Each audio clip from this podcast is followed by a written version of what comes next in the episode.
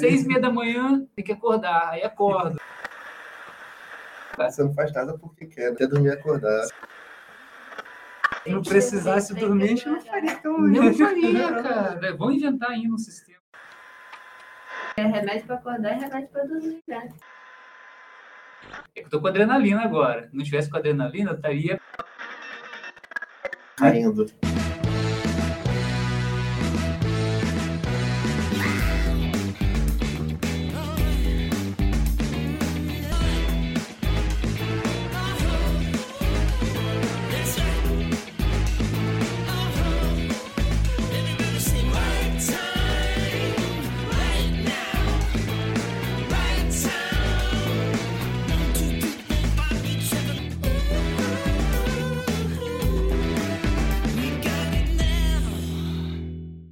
Fala pessoal, beleza? Estamos aqui para mais um Bem Vivendo Podcast, a sua comunidade de reflexão sobre a boa vida. E mais uma vez nesse episódio eu tô aqui com ele, Vitor Matos. E aí, Ariel, e aí, pessoal, beleza? Hoje vai ser um dia diferente, né? A gente trouxe dois convidados aqui mais que especiais. A gente falar da influência da arte na nossa vida, né? Como ela influencia o nosso fazer, o nosso viver, o nosso pensar. E a gente vai refletir um pouco isso através do olhar aqui de duas pessoas que a gente convidou e a gente tem certeza que vai ser um papo muito fluido, muito bacana de fazer. Então, estamos aqui hoje com a ilustríssima Monique Cossenza e com o grande Paulo Maia. Eu queria estar passando um pouco para eles para estarem se apresentando. Monique, fala um pouquinho de você.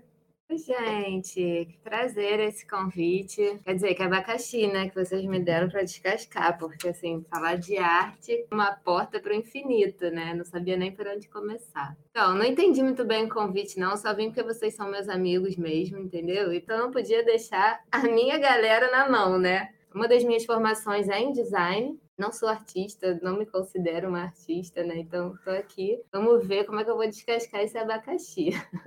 Eu sou o Paulo Maia, do professor do NIDES. Muito obrigado pelo convite. É, de fato, estou com a Monique, que é um grande abacaxi. Né? Não soube como preparar essa fala, mas eu entendi que a fala é mais espontânea, mais uma, é um bate-papo. Então, eu preferi vir aqui e me submeter a essa conversa para ver o que, que sai. Que maneiro, mas o papo vai ser, pode ficar tranquilo, pode ficar tranquilo que a coisa flui, o ambiente é bom, a coisa é maneira, a gente vai estar conversando um pouco sobre como a arte realmente toca os nossos corações, porque, sim, a gente não sabe por onde começar, mas de fato a arte, ela mexe com a gente. Eu sei que os quatro que estão aqui têm uma relação especial com ela, eu acho que é nesse sentido que a gente vai ter uma conversa maravilhosa. Então, já para começar aqui, eu queria já iniciar com uma primeira pergunta, qual é a relação da arte para a gente? Qual é o nosso contato com ela? O que, que ela significou na nossa vida? Uma ótima pergunta. E, pessoalmente, a arte significa tudo na minha vida. Né? Eu trabalho com arte é, desde a minha adolescência. Né? Vive fazendo arte. Vive fazendo arte. Vivo fazendo, vivo fazendo arte, exatamente, exatamente. Desde a minha adolescência eu escrevo, é, fiz faculdade de letras, depois fiz mestrado é, dedicado ao estudo da arte, da literatura, fiz doutorado estudando fotografia, o pós-doutorado estudando cinema e agora sou professor de arte e tecnologia, né, de alguma maneira. Não é bem essa a disciplina, mas é um pouco essa minha minha função, né, trabalhar com linguagem artística e tecnologia no NIDES. Né? Então, a, a, arte na minha vida significa a, o sentido da minha experiência. Eu acho que, é, mas eu acho que para além da minha vida, né, a arte tem pelo menos três funções. Eu acho que quero tentar desenvolver um pouco essa ideia ao longo da conversa. É uma função educativa. É, eu acho que a arte ela tem um, um, uma lógica de fazer com que as pessoas é, se instruam através da arte. Uma função informativa. Ela tem um papel de denunciar, tem um papel de informar, tem um papel de trazer é, de alguma maneira a, a, as contradições do mundo para que as pessoas possam é, é, conhecer o, os diferentes aspectos que organizam a sociedade, a vida, a sua própria vida e a vida comunitária. E uma terceira função que é a função expressiva, é a função é, é o que faz com que a arte seja um entretenimento, né? com que a arte seja uma expressão de um sentimento interno, né? de uma de uma relação intensa, de uma relação subjetiva com os objetos artísticos. Ele faz com que as pessoas possam usufruir, possam se desligar por um momento da, da vida prática, né, das questões práticas da vida, e possam experimentar um mundo paralelo, um, um universo paralelo, uma experiência paralela na vida. Então, eu acho que essas três funções, elas de algum modo são muito importantes, desde que juntas para qualquer arte. Né? Ai, meu Deus. Sabia que essa pergunta ia vir, né? Quando eu fico meio desesperada, a primeira coisa que eu faço é ir ali naquele botãozinho do Google, sabe? Pergunto pro Google. Eu perguntei pro Google, assim, eles vão perguntar o que é arte, né? Bom, para mim, acho que é tudo que me emociona, né? Mas eu fui lá perguntar para o Google o que, que era arte, né? Para ver se ele me dava alguma cola. E aí, engraçado, porque quando eu coloquei, fiz a pergunta lá no Google o que é arte, apareceram duas coisas. Primeiro, que o Dia Nacional da Arte é dia 12 de agosto agora, que foi o que eu falei, bom, então eles me chamaram por causa disso, porque agosto, podcast de agosto, arte e tal. Tá, entendi o convite. Mas a segunda coisa que eu vi lá eram todas as respostas é, à minha pergunta, né? Era a vida imita a arte ou a arte imita a vida? E eu falei, cara, ferrou, porque eu vou ter que vou ter que para Grécia Antiga, vou ter que falar de Aristóteles e Platão. É sério? Então, assim, galera da arte, por favor, não me cancela. por favor, não me cancela, porque eu vou tentar, viu? Eu até fiquei pensando assim, cara, mas preciso falar de arte sobre uma outra perspectiva, né? Preciso, talvez, trazer algumas ideias sobre a arte de povos tradicionais. Mas, enfim, não sei, não sei falar sobre isso. Para mim é complicado falar sobre isso. E aí eu entendi por que, que talvez seja tão complicado, né? Porque acho que a concepção que a gente tem de arte, né? Concepção ocidental de arte foi totalmente influenciada pela ideia platônica e aristotélica, né, que de alguma forma liga a arte ao que é entendido como o belo, né? E enfim, achei que não ia conseguir fugir disso, mas vamos, vamos tentar fugir dessas referências todas, sair um pouco da academia e tentar agir um pouco mais com emoção aqui. É porque talvez é a Graciane possa ficar com ciúme. Não, gente, o Belo é, é o Belo cantor, é o Belo que é dotado de beleza. É muito bom, cara. É, isso, essas coisas que o Paulo Maia trouxe e que a Monique trouxe, me fizeram pensar em, em, vários pontos. Nessas três dimensões, a educativa, a informativa e a expressiva da arte. Elas vão estar presentes é, é, em maior ou menor grau e elas vão ser negadas às vezes, mesmo que inconscientemente, por, por algumas pessoas quando elas leem a arte, quando elas recebem a arte. Eu não gosto dessa música porque ela me deixa triste. Eu não entendo muito esses quadros porque o que, eles me dizem muita coisa ou o que eles me dizem talvez eu não consiga entender o que o artista quis dizer. Mas na verdade a arte é mais sobre isso, né? Pelo menos a leitura que eu faço é que tem mais a ver com, com o que ela me causa do que com o que você que produziu exatamente quis dizer. É uma, acho que a gente estava no papo anterior, eu e Monique e Ariel conversando, e aí ela falou que tem música que ela nem, nem é instrumental, mas causa emoção, né? Não, total. Sim, é, inclusive muitas músicas que eu escuto com línguas que eu nem sei quais são. Eu ia falar disso. E que isso me toca, mas me toca de uma maneira que, assim, imagino que a letra pode ser até um completo absurdo, esteja falando de coisas horrorosas, mas o fato é que quando bate no meu peito é a vibração. Eu acho é. que é uma coisa, é uma emoção que independe do significado das palavras, né? A música me toca de um jeito muito bonito, assim, realmente emocionante. Acho que é, é, pela vibração mesmo. Então vocês acham que a arte transcende o autor? Eu acho que sim, com certeza. Eu acho que é importante que a gente conheça o autor e o tempo em que o autor viveu, para porque uma arte, uma forma artística, ela não é espelho da realidade, mas ela é uma forma da realidade que, é, que corresponde a uma forma social. Então, a gente precisa conhecer forma, as formas sociais disponíveis para que a gente possa ter condições de, de aprofundar a nossa leitura daquela obra de arte. Mas a obra de arte, ela independe do autor, independe da, da, do contexto histórico. Ela, ela, por si só, ela tem, ela tem potência e capacidade de produzir emoção, de produzir entretenimento de gerar engajamento. Eu acho isso importantíssimo que vocês estão falando tem uma banda que eu gosto muito de ouvir, não sei se vocês conhecem, chamada Gojira. A não. banda é uma banda de death metal. Só que a letra, as letras da, banda, da música, aí eu descobri pesquisando, né? Porque meu inglês não é tão apurado o suficiente de eu ouvir death metal em inglês e pensar, não sei exatamente o que ele tá falando. Às vezes nem nativo sabe. É, pois é. Talvez nem quem esteja tocando saiba, só o cantor. É, é possível. Qual música que é mesmo? É, é possível que ninguém, ninguém consiga entender. Eu não entendi esse final, Quer dizer, não entendi foi nada. Mas e aí, as letras falam sobre natureza, espiritualidade, vida e amor. Mas por ser death metal, quem tá ouvindo é bruto. sentir né, outras, outras emoções, emoções que têm mais a ver com, com uma catarse de sentimentos mais explosivos, de, né, de pôr para fora certas energias que não tem muito a ver com natureza e amor e vida e espiritualidade.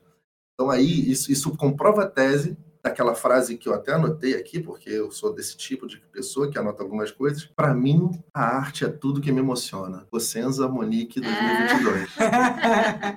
então, acho que a emoção que ela causa talvez seja mais importante do que o que realmente você pensou na hora que produziu. Ou melhor, o artista, né?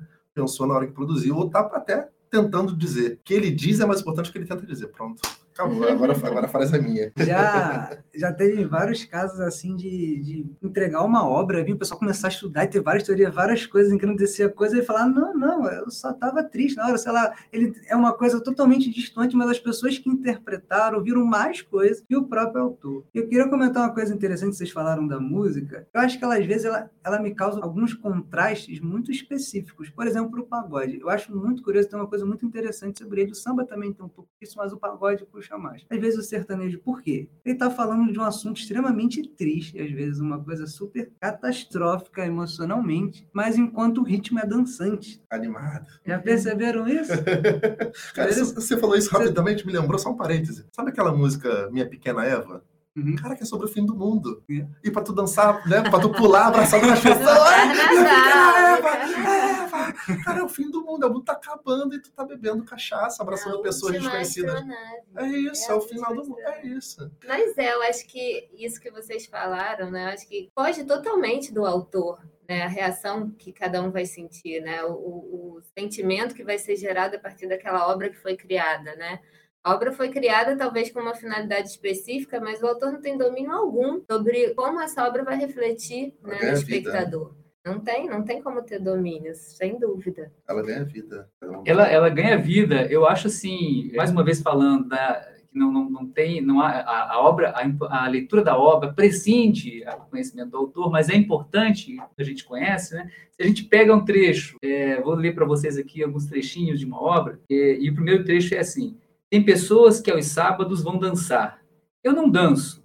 Acho bobagem ficar rodando para aqui, para ali. Eu já rodo tanto para arranjar dinheiro para comer. Né? Você vê que tem uma forma, tem um malabarismo na escrita, tem um modo de escrever que de alguma maneira nos encanta. A gente quer estar curioso para saber onde vai dar essa conversa. E aí um outro trecho diz assim: quando o homem decidir reformar a sua consciência, o mundo tomará outro jeito. Então, são frases retiradas, mas você percebe que tem um balanço, mas tem alguma coisa ali na, na frase que eh, tem um, um, certo sentido de moralidade, né? A pessoa está querendo dizer o certo e o errado sobre, sobre o modo de funcionamento da vida, né? E aí uma terceira frase, eu já comento de quem é essa, de quem são essas frases. Curioso, né? Eu que antes de comer via o céu, as árvores, as aves, tudo amarelo, depois que comi, tudo normalizou-se aos meus olhos. E por fim, eu classifico São Paulo assim: o palácio é a sala de visita, a prefeitura é a sala de jantar, e a cidade é o jardim, e a favela é o quintal onde jogam os lixos. Esses trechos são retirados do quarto de despejo da Maria Carolina de Jesus. Né? Então, eu posso conhecer, eu posso me envolver, me empolgar, me emocionar com os trechos que ela escreveu, sem saber que foi ela que escreveu sem saber que pertence ao quarto de despejo. Mas quando eu, eu fico sabendo que foram de uma é, é, mulher é, negra, é, favelada, é, é, miserável, mãe solo de três filhos, é, numa favela de São Paulo, na década de 50, que escreveu isso, é, tudo se ressignifica. Né? É, é, esse livro, o, Quarto de Despejo, foi, é claro, a obra prescinde o autor e a obra ganha vida. Né? Esse livro foi traduzido para 40 países, para 40 línguas diferentes. É o livro que mais vendeu na sua própria época, é, com autor vivo, na, na história da, da, da, da, da literatura brasileira. Então, saber dessas, desses elementos ressignifica o livro, ressignifica a obra, faz com que a, emo... faz com que a gente tenha, tenha vontade de querer reler a obra, né? de voltar à obra novamente. E aí, só para finalizar com uma última frase aqui, há os que trabalham e há os que levam a vida à torta e a direito. Ela era catadora de papel. Então, vejam, há os que trabalham e há os que levam a vida à torta e direito. Isso emociona gente. É uma frase que faz um clique, qualquer pessoa aqui ou na China vai ler, vai entender o sentido disso. Mas se a gente souber que era uma catadora de papel, negra, mulher, sozinha, com três filhos miseráveis que passavam fome e que catavam papel para sobreviver na década de 50, 40 e 50 em São Paulo, ressignifica. É disso que eu estou falando. Né? Eu acho que a obra emociona, a obra empolga, mas ela cria, ela tem uma outra dimensão, ela tem uma outra função que é a função educativa e uma outra, é, e uma outra função que é a função informativa. Então são as três funções: a informativa é, que denuncia, a educativa que ensina é, e, a, e, a, expressiva, que pela forma dela, independente de saber quem é o autor, de que, qual é o período, de qual é o contexto, ela, de alguma maneira, essa, essa função expressiva provoca emoção na gente.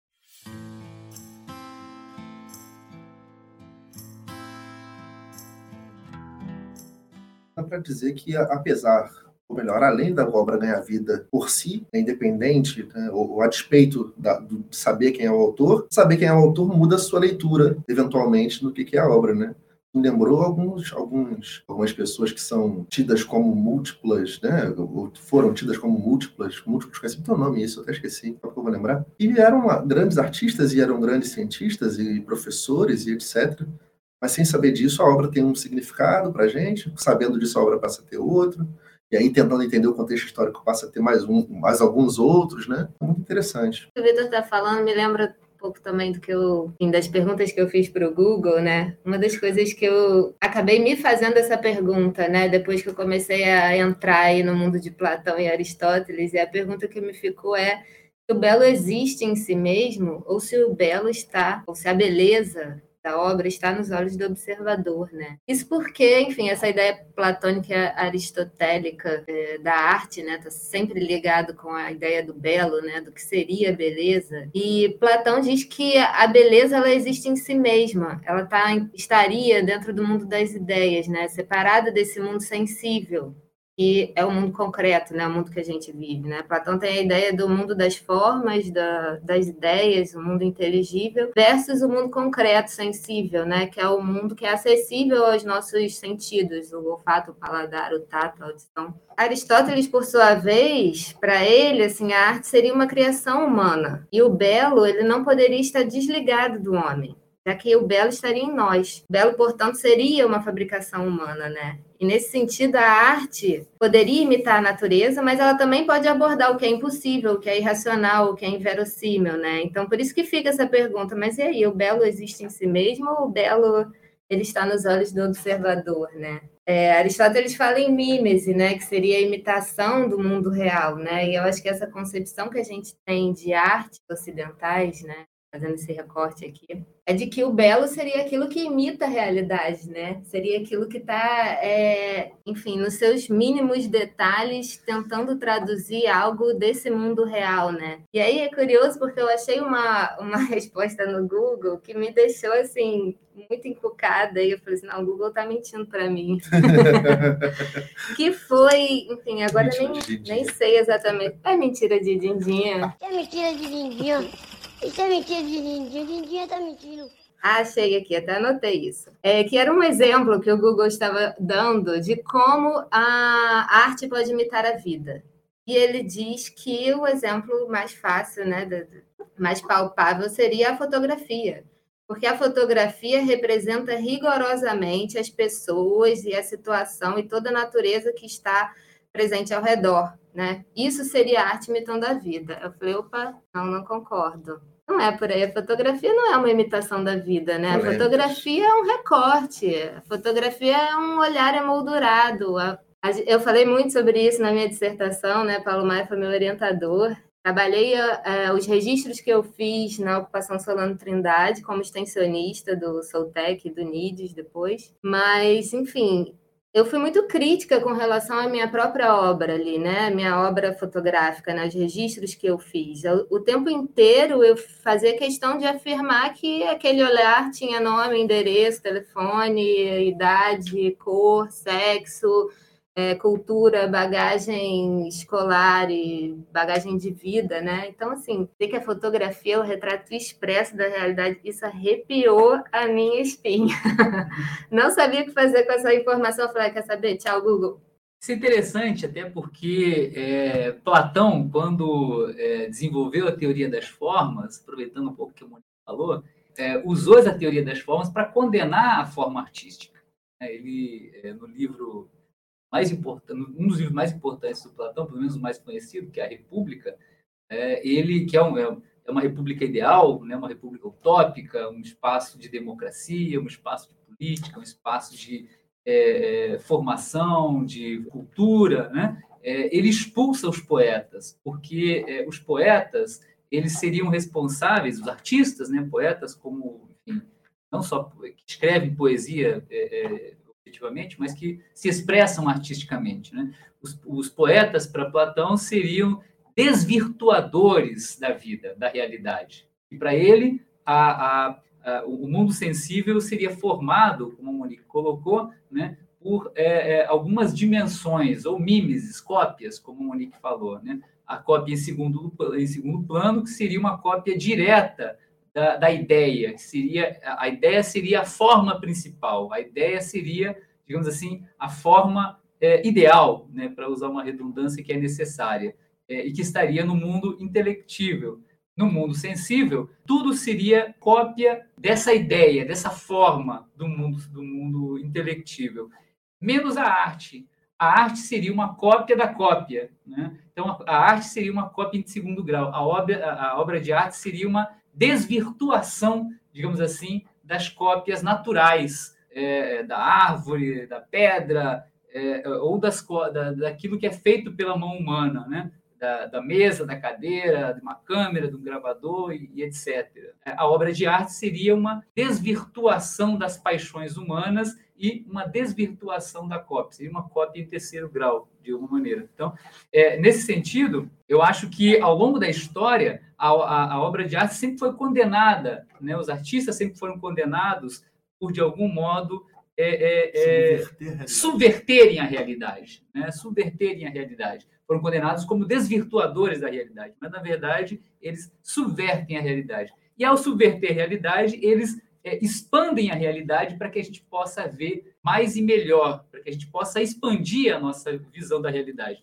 Só para dar um exemplo, e aí eu passo para ti, é um exemplo que eu acho, eu acho que é importante dar exemplos e, e, ainda conversando com a Monique, né, quando a Monique traz a questão da fotografia, no começo do século XX, um poeta chamado Oswald de Andrade, né, que participou aí junto com outros poetas e artistas da famosa Semana de Arte Moderna, né, que está completando agora. Né, ano, 100 anos. 100 anos, 100 anos, né? É, é, o Oswald de Andrade, ele escreveu um livro de poesias que ele chamou de poesia Kodak, né, que seriam poesias flash, poesia fotografia, seria fotografia da realidade. Mas é uma fotografia desvirtuada da realidade, uma, uma fotografia que subverte a realidade, porque não há nada na realidade que corresponda como espelho a essa, a essa fotografia que ele faz. Né? Na verdade, o que ele faz é um desejo de que a realidade pudesse ser assim, não que de fato a realidade eh, seja dessa maneira. E aí tem um poema desse, desse livro chamado O Capoeira. A, a, a, capoeira era uma prática cultural, uma prática expressiva, uma prática, uma luta, enfim, a capoeira, é uma, a gente pode definir a capoeira de uma série de, de formas, né? Usa várias palavras para definir o que é capoeira.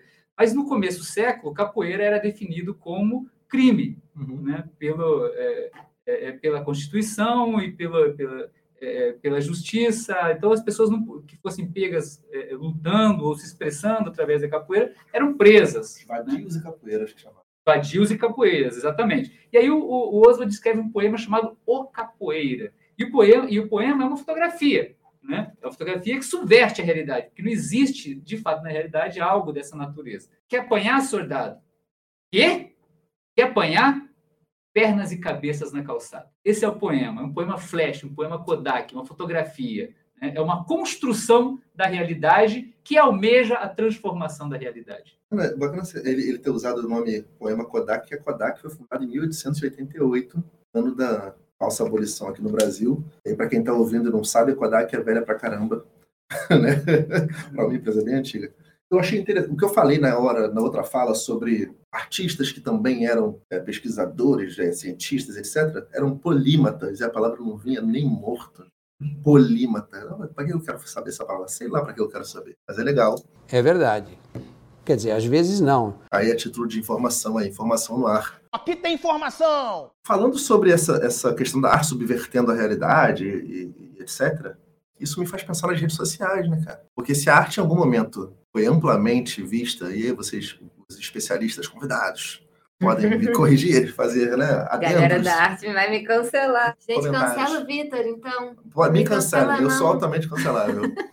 É, a rede social é, é- é, em alguma medida, ela é a reprodução da reprodução da, da arte. Aí eu vou, vou, vou emendar, vou emendar essa, esse, esse comentário meu que pode ser uma, uma forma de forma meio herege de falar sobre arte, mas aí eu tô, tô totalmente sublimado dessa questão, porque, enfim, eu não sou artista, mas também tem a questão dos NFTs, né? Está falando aí de uma nova forma de vender arte, vender coisas, arte aspas, ou não, especialistas que vão dizer, não sei se há especialistas sufici- há especialistas em NFT, e aí na, na questão artística do NFT, e agora? Monique Cossenzo, o que, que você acha sobre isso tudo? O que, que você pode me dizer?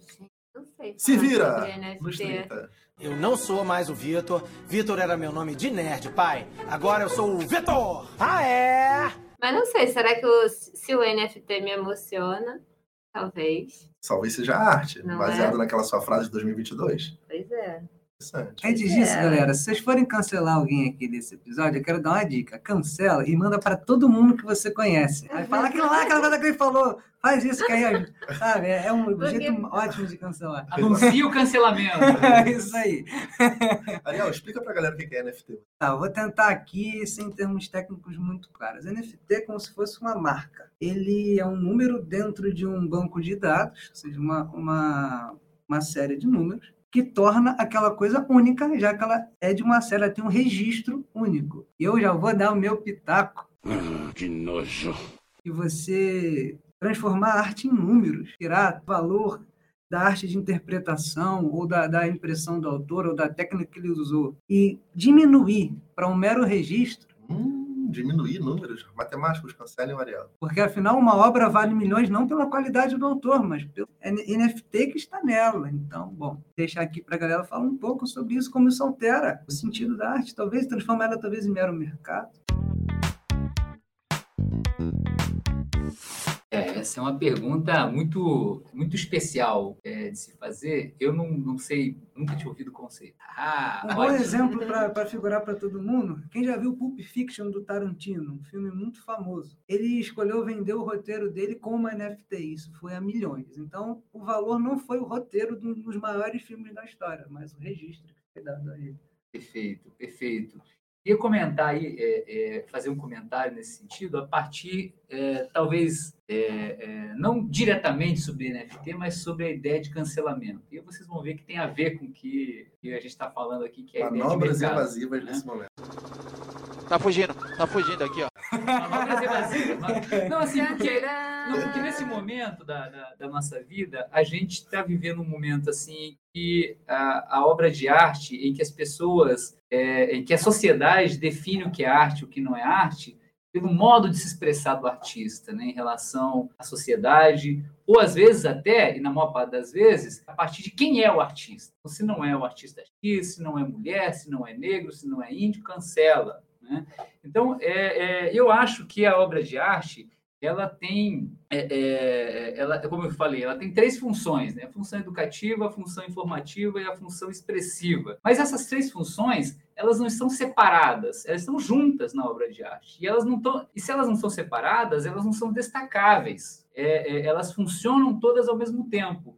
Antônio Cândido, crítico literário, que, é, que foi tem sido cancelado ultimamente também, ele falava que a obra de arte ela tem essas três funções não porque elas são destacáveis, mas porque ela faz viver. né? Ao ler uma- um texto poético, ao ouvir uma música, ao assistir um filme, a gente, de alguma maneira, se sente tocado pela experiência da- expressa naquele poema, narrada naquele filme ou cantada naquela canção. E essa- esse sentir-se tocado é, digamos assim, é o que faz da obra de arte uma obra de arte com as três funções. Então, independente é, é, da sociedade dizer o que é obra de arte ou não, cada um de nós sente o que é obra de arte. né? O problema é que, atualmente, nichos de mercado têm sido formados a partir justamente da, da lógica da representatividade, da lógica do, que o texto está expressando ou não. Então, se tem um, um, poeta, um grande cantor da música brasileira, Noel Rosa, tem sido cancelado enfim, é, pelas músicas com caráter é, claramente machista, lógico, tem questões,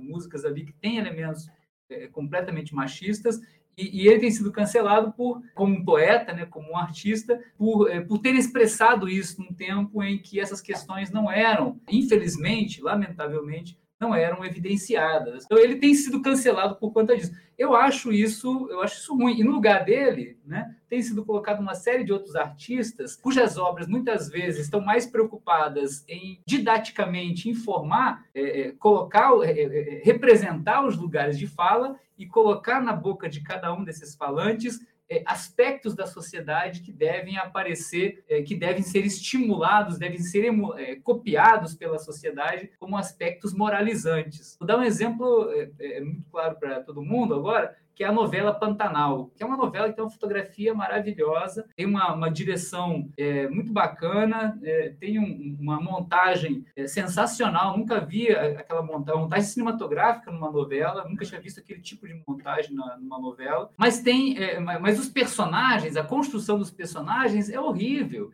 porque os personagens estão o tempo todo dizendo para a gente o que é para fazer, né? estão o tempo todo de, ensinando, ó, tem que ser assim, não pode, não pode fazer piada homoafetiva, não pode fazer. Tudo bem, não pode fazer, mas personagem não pode assumir o papel de professor. Está o tempo todo contando para gente o que é para fazer, o que não é para fazer. Né? Se a ideia é contar uma história, que conte a história. Que se expresse na, na sua contradição, inclusive. Você né? tira a complexidade do personagem, né? Quando é você né? coloca ele completamente correto e educador, né? Exatamente, tira a função dele. E, e por que que agora fech, tentando fechar enquanto espectadores como se não pudéssemos perceber e ser críticos, o, o, e ser críticos. Exatamente, não, exatamente. E isso e por que que isso tem a ver com, com a conversa? Por que, que eu fugi dessa maneira da questão sobre NFP? E acho que tem a, o que eu falei tem a ver com isso. Porque tudo isso não é só para é, no sentido de corresponder aos anseios da sociedade mas é no sentido de corresponder aos anseios de uma sociedade de consumo, de uma sociedade que consome aqueles produtos e que não cancela aqueles produtos. Né? Então, eu acho que a, a lógica do cancelamento é uma lógica da sociedade do espetáculo, é uma lógica da indústria cultural. Né? A gente consome ou não, cancela ou não, na verdade, porque a gente faz parte de nichos de consumo no mercado. Então, aquele autor, aquela autora não são representativos de um, um modelo, de um paradigma social que eu acredito ser verdadeiro, e eu, eu passo a não ouvir mais, a não assistir mais, a não ler mais aquele material e passo a consumir só os materiais que eu já sei que vão dizer aquilo que eu espero que diga. Isso é engraçado que você falou, porque o Monteiro Lobato tá nessa, né? É, do cancelamento. Agora também tem uma galera machistona aí nas músicas que o pessoal não cancela porque tem outros humores envolvidos. Né? Você vai ouvir uma. É, tem canções de samba, por exemplo, que falam em né? faixa amarela, por exemplo, famosa, né? Que vai dar rasteira na mulher, que vai, que vai dar uma banda de frente, quebrar cinco dentes e quatro costelas. Não. Eu falei, pô, legal a violência doméstica aí expressa, não. Ninguém cancela o Zeca, porque o Zeca, o Zeca é o Zeca, eu concordo. Mas, né, vamos lá. Noel Rosa também é o Noel Rosa, né? Vamos lá. É machista, é machista. Ou a gente cancela, a gente não cancela. Agora, sobre tudo isso que você falou, eu acho que a gente precisa realmente ter um, ter um senso crítico maior. Porque existe uma, uma coisa de, de é fogo. No final a gente vai criticar o capitalismo de novo. Né? É brincadeira! Me dá vontade de quebrar! Como não quer? Da desgraça do satanás. Eu fico invocado, cara. Eu fico invocado. Todo episódio. Não tem jeito, não, não tem jeito, tá vendo? Porque se a gente tivesse que vender um negócio, a gente não ficava preocupado em não ser cancelado e parar de vender, não é isso? Pronto, para, já falei tudo que eu tinha que falar aqui, resumir. Não tem jeito, cara, não tem jeito. Eu quero trazer um ponto aqui, retomando um pouco a arte enquanto educação, falando a partir da minha experiência. Eu fui um, uma criança que tinha muita dificuldade para interpretar o mundo. Eu era muito tímido e eu não entendia bem como funcionavam as relações sociais. Eu tinha dificuldade de me relacionar. Isso ano passado, Ano exemplo. passado, com certeza. Eu nem falei quando eu era pequeno, porque eu sabia que isso é certo de zoar, porque não mudou no decorrer dos anos, mas enfim.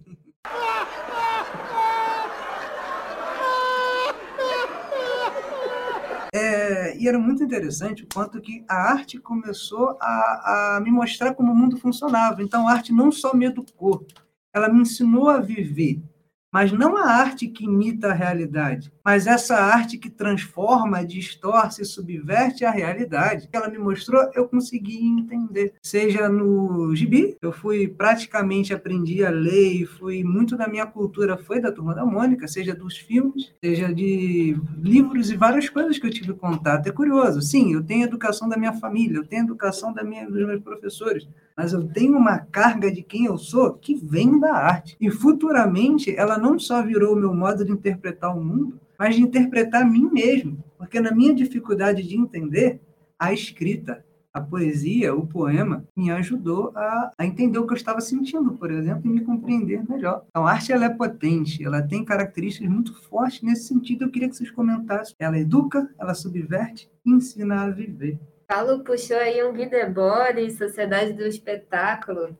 Enfim, eu até tinha anotado aqui uma frase do Bartes, uma frase que eu gosto muito, que diz que a fotografia repete mecanicamente o que nunca poderá repetir-se existencialmente. E aí, acho que quando ele fala isso, acho que é muito mais do que um aprisionamento de uma realidade, de um momento real, né, de um instante real, para uma série de outras questões, talvez muito mais ligadas, inclusive, ao próprio autor, né, a quem produziu aquela, aquele clique, né. É um momento que nunca mais vai poder se reproduzir na perspectiva do autor, né? Porque talvez se você colocar e entender a fotografia como aquele retrato do real, você está aprisionando um, um, instante que vai se tornar completamente reproduzível, né? É um, é um instante que você vai conseguir mostrar para todos os outros espectadores daquela fotografia, mas não é um instante que ele nunca mais vai se reproduzir. É um instante que foi aprisionado e foi aprisionado na concepção do autor, né? Na,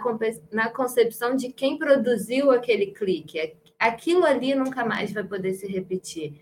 Mas, de alguma forma, você está colocando para a eternidade aquilo que você quis aprisionar daquele momento. Por isso que eu não gosto de chamar de foto, só de retrato. Acho que a gente tem que resgatar o termo retrato, porque foi retratado a partir da minha visão. Isso. não, eu vou bater um retrato. Você vai tirar foto, esquece. É coisa de jovem. O pessoal da minha época fala bater um retrato. É e, e, uma coisa interessante da fotografia é porque assim, você tira uma foto, nós quatro aqui, tiramos uma foto de nós quatro e capturamos esse momento. Mas será que a gente consegue definir de fato o que foi esse momento? Ou cada um de nós que olhar para essa foto vai ter uma relação diferente com ela e vai, é, vai ter resgatado algo diferente do dia de acordo com a mesma foto? Então talvez não seja uma realidade, mas uma fotografia ela pode representar múltiplas realidades. Uma âncora, né? Uma uhum. âncora para uma realidade que é só sua a âncora pode ser a mesma para todos nós, mas a, a realidade que vai ser acessada a partir daquela coragem tá, é relativa a quem quer acessar. Exatamente. A arte, a arte é, é, polissêmica, né? é polifônica. Ela tem vários sentidos e vários sons e várias imagens, tantas quanto leitores existirem. Né? É, é claro que ela tem uma estrutura, é claro que ela tem, digamos assim, uma unidade. E é claro que o público, muitas vezes, não tem, não tem condições de acompanhar é, é, é, a subversão realizada naquela obra.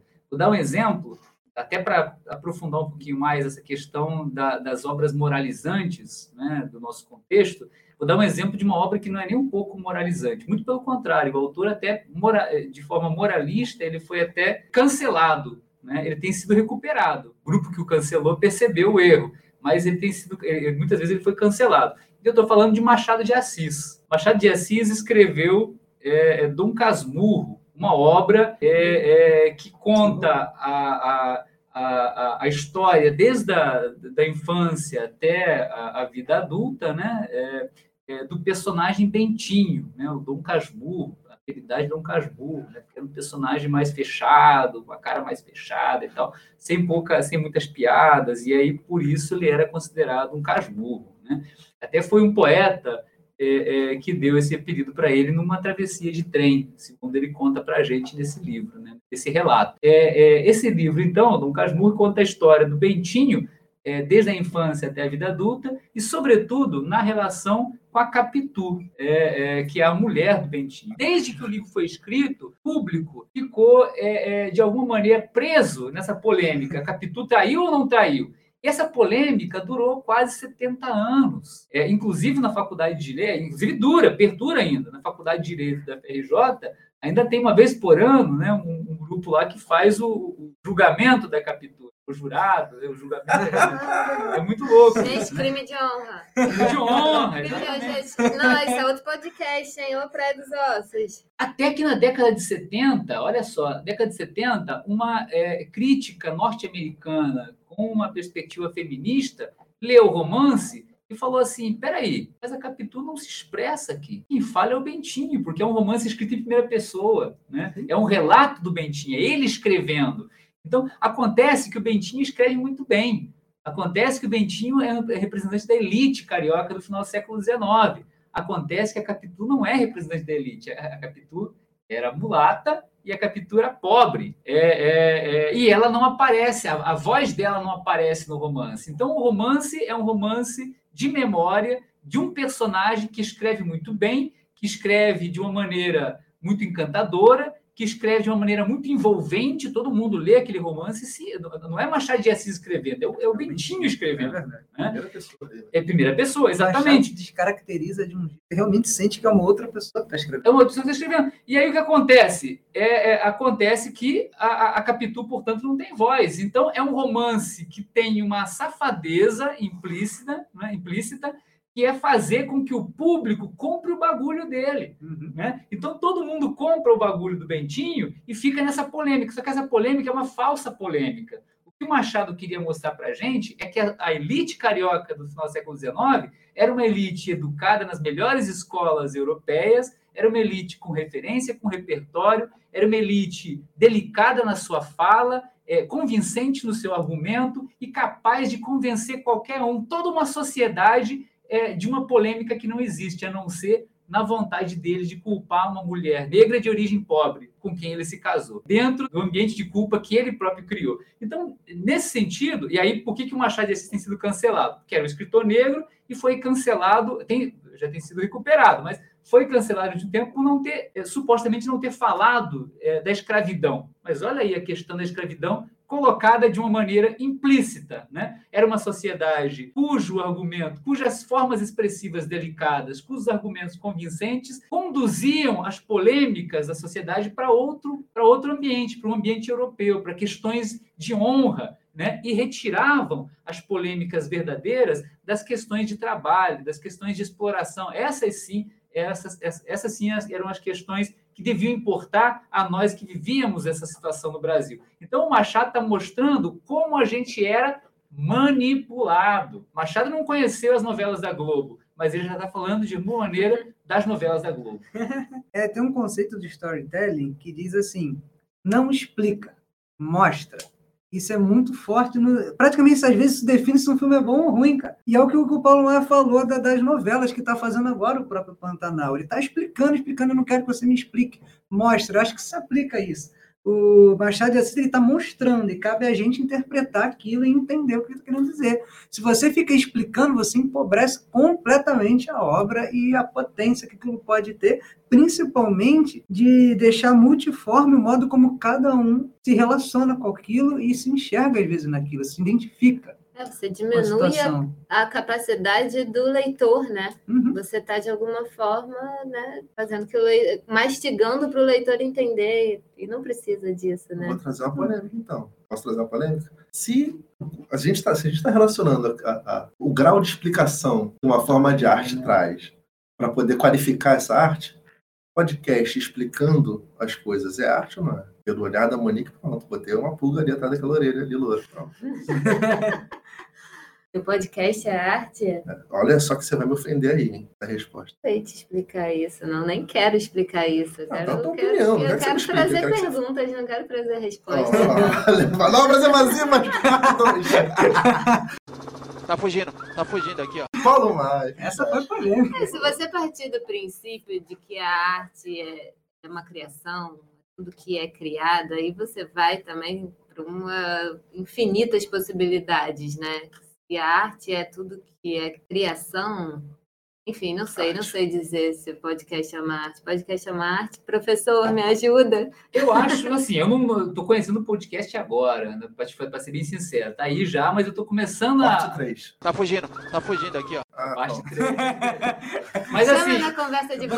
Não, mas assim, eu, eu penso o seguinte: eu penso que arte é tudo aquilo que você diz, o que o autor diz que é arte. Se o autor disse que é arte, pronto. Né? É claro que aquilo vai ser julgado, aquela, aquela afirmação vai ser julgada pela sociedade.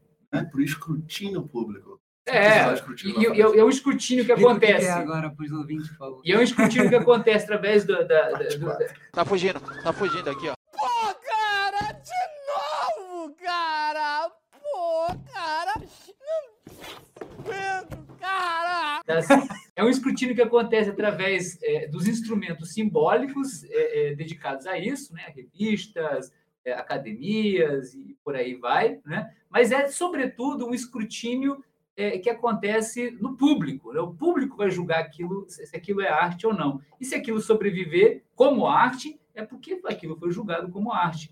O livro da Carolina Maria de Jesus, por exemplo, que eu usei para abrir essa conversa, ela não considerava o livro dela um objeto de arte. Ela queria que o livro dela fosse tivesse duas funções. A primeira é denunciar a vida na favela. A segunda é, é, garantir condições para que ela saísse da favela, condições é, financeiras para que ela saísse da favela. Ela conseguiu as duas coisas. E mais, ela conseguiu fazer, mesmo sendo, mesmo tendo muitas limitações na sua forma de escrever, é, ela conseguiu se tornar uma das principais escritoras do país, é, justamente porque é, ela, ela, ela acreditou naquilo que ela estava fazendo e ela acreditou na potência daquilo que ela estava fazendo. Claro, também teve a ajuda do Adélio, jornalista que a descobriu e transcreveu aquele material dos cadernos dela e, e buscou uma, uma editora para publicar. Né? Mas, de alguma maneira, o que vai julgar mesmo se aquilo é arte, desde que aquilo seja compreendido pelo seu autor como arte, né? tem muito podcast que não se compreende como arte, é só, é só informação. Mas se o podcast quer ser arte, ele vai ser julgado pela sociedade de acordo com, a, com essa afirmação. E aí ele sobrevive ou não dessa maneira. Mas e o fotojornalismo, fotodenúncia? Aí não é Posso? mais arte? É Posso? arte, é jornalístico, né?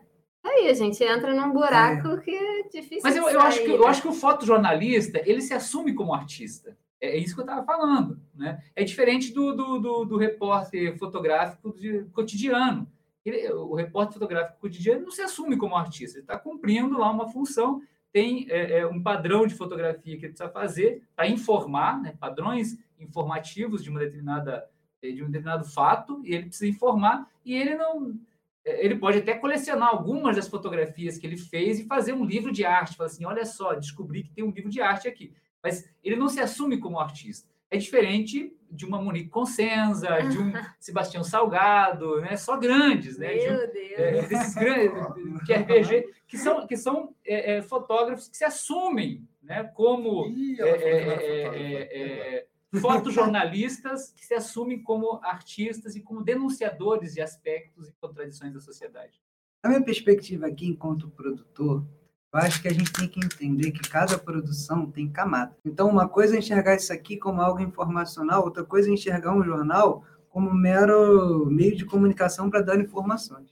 Outra coisa é enxergar que esse podcast ele tem um tom, ele tem um estilo, ele tem músicas que acompanham, ele tem toda uma semiótica. Eita, agora Pensada. explica o que é semiótica. Semiótica é a ciência que estuda as linguagens. É. Então ele é todo um significado, tem todo um significado por trás dele que quer contar uma história. Da mesma forma, um jornal, ele não está só relatando os fatos, porque aquele jornal tem a subjetividade de quem está passando.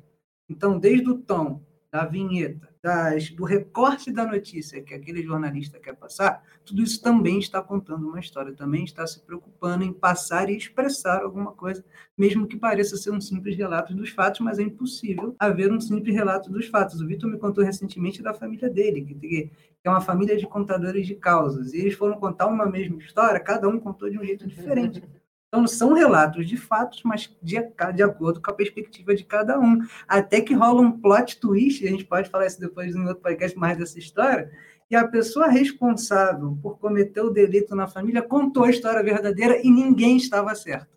Então, isso é brilhante, isso é brilhante nesse sentido de analisar, então, Bom, estamos contando uma história expressando algo para o público. Temos um público-alvo, inclusive. Então, será que isso não seria arte?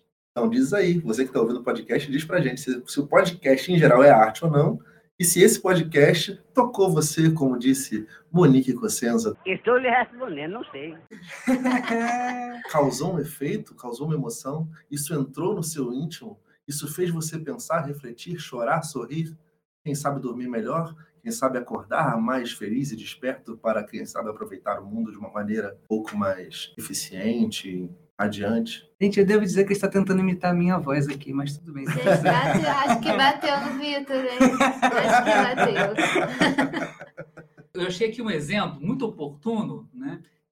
para a gente fazer um diálogo entre é, instrumentos de informação e instrumentos de arte. É um poema tirado de uma notícia de jornal do Manuel Bandeira. E é é uma coisa muito curiosa, porque, bom, eu vou ler o poema para vocês. João Gostoso era carregador de feira livre e morava no Morro da Babilônia, num barracão sem número. Uma noite ele chegou no bar 20 de novembro. Bebeu, cantou, dançou. Depois se atirou na Lagoa Rodrigo de Freitas e morreu afogado. Então vejam, ele funciona. O, o, o que o Manuel Bandeira está dizendo para a gente é que existe algo que é o fato, existe algo que é a informação do fato, né, com procedimentos de informação, e existe algo que é a poesia, que é retirada, é é um deslocamento do, do, eh, da informação, que por sua vez já é um deslocamento do fato, da realidade. Né? Então, a obra de arte, voltando a Platão, aqui está copiando a vida é, em, em- em terceiro grau. Né? É uma cópia da cópia. Se a informação é uma cópia da realidade, aqui a arte é uma cópia da informação e subverte a informação, transforma a informação em algo novo, em algo lírico, em algo subjetivo, em algo que toca. Né? Como o Vitor estava falando, citando a Monique, né? é algo que produz emoções, é algo que produz indignação, sorriso, vontade de chorar, vontade de rir, vontade de querer saber mais, né? vontade de, de estar no lugar ou estar junto com o João para saber o que ele sentiu. Mas é algo que preserva, mesmo sendo uma obra de arte, preserva em si a informação e a própria realidade. A Lagoa Rodrigo de Freitas, na década de 40, quando esse poema foi escrito, era um esgoto. A, Lagoa Rodrigo de Freitas não existia o bairro da Lagoa. Topou. Exatamente. Esgoto, mas tudo bem. Não, mas era muito pior, era muito pior, era muito pior. Não existia aquele bairro ali. Toda, todo o esgoto da Zona Sul é- era Era um despejado. grande valão. Era um grande valão. E o João Gostoso, como é que ele era? Então, se atirar no. Se atirar. Pois é, se atirar na Lagoa Rodrigo de Freitas é, é algo muito pior do que só morrer afogado. Morrer afogado poderia parecer uma morte romântica, né? Mas ele morreu quase que derretido pelo ácido daquela água. Né? Agora, quem é o João Gostoso? Derretou aquela gostosura toda. É, quem é o João Gostoso? Apesar de bonito, apesar de gostoso, fortão, né, um símbolo da, é, sexual, ele era carregador de feira livre. Ralava ao longo do dia, né, carregando caixa, carregando peso e tendo uma vida medíocre. Tanto é que ele bebeu, cantou, dançou e depois se atirou na Lagoa Rodrigo de Freitas. Ou seja, a vida dele, é, o sentido da vida dele era o trabalho e algo na vida dele que é, digamos assim, não se explicava e que não se explicou e que motivou a morte, a morte desse sujeito. Né? E isso produz, isso nos toca, mas também produz indignação é, e produz é, educação, nos ensina algo sobre a sociedade. Mais uma vez, voltando àquelas três funções: educativa, é, informativa e expressiva.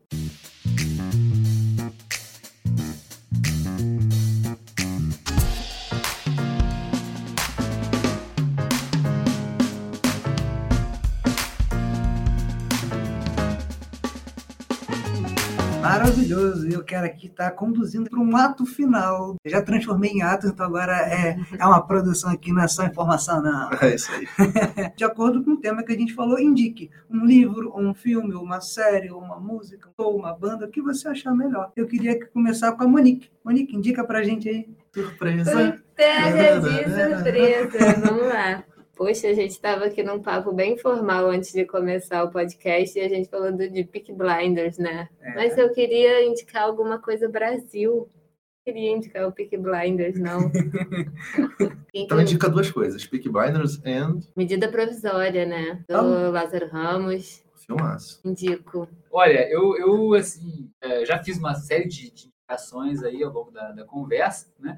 Mas eu vou indicar duas obras contemporâneas, mas com outras indicações atreladas para que os é, ouvintes procurem com, é, é, comparar, fazer comparações. Né? Então, eu vou indicar um romance, O Torto Arado, eu acho que é um romance que todo mundo tem que ler, é, é um romance contemporâneo, importante, que, se, que expressa uma forma de vida ou formas de vida é, no interior do Brasil, as contradições no interior do Brasil, né? mas é um romance que eu acho que, mais uma vez, peca, apesar de ter ganho vários prêmios e tal, é um romance que peca é, justamente por aquilo que a gente estava falando. Os personagens estão o tempo todo explicando muitas coisas para a gente. Isso acaba, de alguma maneira, perdendo um pouquinho essa questão do, do mostrar que o, o Ariel estava falando para a gente. Ao invés de só mostrar, ela mostra também mas ao invés de só mostrar, ela acaba também, são duas narradoras, né? essas duas narradoras acabam, é, é, é de alguma maneira, explicando para a gente como deveria ser a sociedade e não, não só mostrando como são as contradições da sociedade. E associado a esse romance, para que vocês possam comparar, é um romance que fala né, sobre a vida, é, é sobre é, a, a, vida no sertão, sobre formas de escravidão contemporânea, formas de escravidão moderna no, no interior do país, né, Comparado a este romance, eu indico o Vidas Secas, do Graciliano Ramos. Eu acho que fazer a comparação é muito importante. Então, Vidas Secas, do Graciliano Ramos, é um, é um romance cheio de contradições. Os personagens não estão preocupados em ensinar nada para a gente, aliás, estão preocupados em conseguir alguma coisa para comer, alguma, eh, de alguma maneira sobreviver é, é, e nessa busca intensa, eles acabam é, expressando uma série de contradições dos personagens. E essas contradições nos tocam porque tornam eles vivos, é, tornam eles menos professores e mais atuantes. Então, diferente de Torturado, que é um romance que fala também sobre a escravidão na vida moderna, né, sobre formas de escravidão na vida moderna, no mundo rural, mas os personagens estão o tempo todo nos ensinando alguma coisa. Então, a comparação entre esses dois romances eu acho crucial para o nosso é, telespectador. Uma outra comparação também provocativa é com Bacurau. Eu acho que Bacurau é um oh, grande filme né, é, contemporâneo, é um filme importante que todo mundo é, tem que assistir, né, é um filme que expressa aí, é, é, digamos assim, a violência é, no interior do país e a relação dessa violência com os interesses internacionais, tornando, digamos assim, mostrando que as contradições do país, elas, elas de alguma maneira estão atreladas às contradições do mundo capitalista internacional, mas eu, eu, eu acho que esse romance, esse filme também muitas vezes explica demais, é muito didático, ele, ele esmiuça demais a questão da violência, torna a questão da violência muito, é, é, digamos assim, muito exemplar, né? Uhum. torna um exemplo. E aí eu, eu, compararia a esse filme, um filme que as novas gerações não conhecem, de um grande cineasta brasileiro, talvez o maior cineasta brasileiro, que é O Deus e o Diabo na Terra do Sol, do Glauber Rocha. Também é um filme que fala sobre violência, também é um filme que fala sobre violência no campo, né? também, de alguma maneira, atrela essa violência, a, a, violência, a nossa perspectiva de país dependente, né? de forma indireta, mas atrela, é, é, mas mostra a violência, não fica o tempo todo explicando para a gente o que é violência, o que não é violência, e como a gente deve se comportar quando alguém, quando a gente se sente eh, de alguma maneira violentado. Comparar esses dois filmes, eu acho que é mais importante do que indicar um material só. Eu acho que a comparação é importante para a gente, de fato, formar opinião através de materiais que tratam do mesmo tema, mas de formas muito distintas. O Paulo falou de vidas secas, né? E a gente falando da arte, da emoção, né? De como que ela bate dentro da gente. E Vidas Secas é o primeiro livro que eu tenho a lembrança, assim, né? Que eu li ali na minha infância e juventude, né? Não sei, eu tenho uns 12, 13 anos, no colégio ainda. E foi a primeira, primeira obra que eu realmente chorei. Eu chorei com a baleia, né? A baleia, assim, desde então, eu sempre tentei dar nome de algum cachorro meu de baleia. Ainda não consegui, mas eu ainda vou conseguir. Mas toda vez que eu proponho, assim, não, o nome do animalzinho vai ser baleia. A outra pessoa fala, não, mas, pô, personagem mórbido, né? Triste. Você quer colocar o nome de baleia? Eu falei, gente, mas baleia foi o primeiro personagem que me emocionou. E me emocionou, assim, de uma forma inesquecível, né? Foi, assim, foi maravilhoso ler esse livro no colégio. Foi maravilhoso me emocionar pela primeira vez com a literatura, né? Mas enfim, eu falei dois, dois filmes, um que era um- uma série que era uma besteira, porque a gente estava falando aqui, né? Mas eu realmente gostei de Peak Blinders. Também indiquei o que é necessário, todo mundo tem que ver, medida provisória. Mas eu queria mesmo falar de um documentário, na verdade não é um documentário, né? É um curta que esse foi um dos curtas mais lindos que eu já vi na minha vida, que se chama Cabela. Esse, te- tem no YouTube, é um curta, acho que tem 21, 22 minutos, e é, fala da ancestralidade, e eu acho que é uma das obras contemporâneas, assim, que mais me emocionou, assim. Acho que vale a pena todo mundo dar uma olhada, conferir aí o Cabela. Perfeito. Só para pegar o gancho do Cabela, eu acho que o Cabela fala de ancestralidade, mas é, ele não, não só fala, ele mostra algo que é crucial, que é o processo de transição capilar. Então, é, é um filme alegórico, não é um filme narrati- necessariamente narrativo, né? é um filme poético, é um filme com é, fragmentos de um momento, de um, de um ritual de transição capilar de uma personagem, que na verdade é a própria diretora. É, é um, é um filme auto autobiográfico, né, que se refere a um conto, na verdade é uma tradução de um conto dela própria, quando ela eh, se submeteu à transição capilar na adolescência. E aí todos os medos, todas as frustrações, todas as, as eh, eh, digamos assim, eh, tudo aquilo que de alguma maneira representava assumir a sua identidade, assumir o seu cabelo, assumir as suas características de mulher negra numa sociedade em que as mulheres as mulheres são, é, é, de alguma maneira, taxadas e as mulheres negras são sub, subtaxadas. É, assumir essa identidade produziu nela uma série de efeitos, uma série de elementos de transformação pessoal expressas nesse filme. Então, é um filme que expressa o sentimento e as contradições de uma personagem submetida à transi- à transição capilar. Vitor, fala aí, fala aí tua indicação aí pra gente. Ah, bacana. Então, achei as indicações, anotei tudo, achei maravilhoso. Eu vou indicar duas formas de arte aqui diferentes, que, que me tocam de formas totalmente diferentes. É, a primeira, eu vou indicar um álbum da banda Black Rio, que é o Maria Fumaça, que foi lançado em 77, né? E é um álbum totalmente instrumental. E aí, dialogando com aquilo que a Monique fala sobre música instrumental, e, enfim, eu acho que é uma forma de arte interessante, é, a gente observar as, as músicas lendo os títulos. Porque foi a primeira vez que eu tive essa sensação de que, caramba, é isso que está dizendo mesmo a música. Não está dizendo nada, não tem uma, uma palavra. né? Mas aí tem uma música chamada Metalúrgica, aí você ouve a música e você consegue pensar é, no, no pátio de uma, de uma fábrica, no, de, um, né, de, um, de uma indústria metalúrgica e tal e por aí vai. É um álbum que, para mim, diz muita coisa, principalmente por causa do contexto da época. O meu pai foi metalúrgico na década de 70, então também tem toda uma, uma conexão com histórias que eu ouvi, né? E aí essa música específica, mas todo álbum. E na literatura, eu gosto muito de, de, de contos de terror. Sempre gostei, especificamente relacionados com, com mitos vampíricos. E aí tem, obviamente, né, provavelmente quem está ouvindo aqui, é, a maioria da galera pensou em Drácula. Muito bom. pensou em Drácula de Bram Stoker, não sei o quê. Na época do Drácula de Bram Stoker, que foi final do século XIX, é, como a maioria dos movimentos literários, o, mito do momento era o vampirismo, né? O vampirismo estava em alta e tal. E aí o Drácula foi, digamos que ele foi sacado como uh, o, o, grande mito, a grande história de vampiro que, que, perdura até hoje e afeta gerações. Mas vários outros uh, autores, que inclusive eram contemporâneos e amigos do, do Bram Stoker, também escreveram seus contos acabaram esquecidos dentro das prateleiras e, e, etc. E aí, em 2018, foi lançado um livro chamado Herdeiros de Drácula. Foi organizado, eu tenho que colar aqui, por um cara chamado Richard Dalby. E esse livro ele traz contos específicos de várias outras pessoas que conviveram com Bram Stoker na época e escreveram sobre vampirismo sob sua perspectiva. Então tem um conto que vai falar sobre uma árvore vampira. Tem um outro conto que vai falar sobre uma pessoa que vampiriza a vontade das pessoas. E aí aquele conto conta é, uma passagem numa cidade determinada e tal. Então é bem interessante para quem gosta dessa temática de terror é, observar os diferentes olhares, né, sobre uma, uma coisa que estava no hype da época. Hoje a gente tem outros hypes acontecendo, né? A gente estava conversando sobre isso, né, Ariel? É, acho que ontem, talvez no almoço, anteontem. Mas da época era esse, enfim. Foi um livro que eu gostei muito de ler. Inclusive, eu estou para emprestar para Ariel para ele ler também. Eu quero. E aí fica a indicação. Agora, Ariel, e você, né? Você não vai indicar nada, não, cara?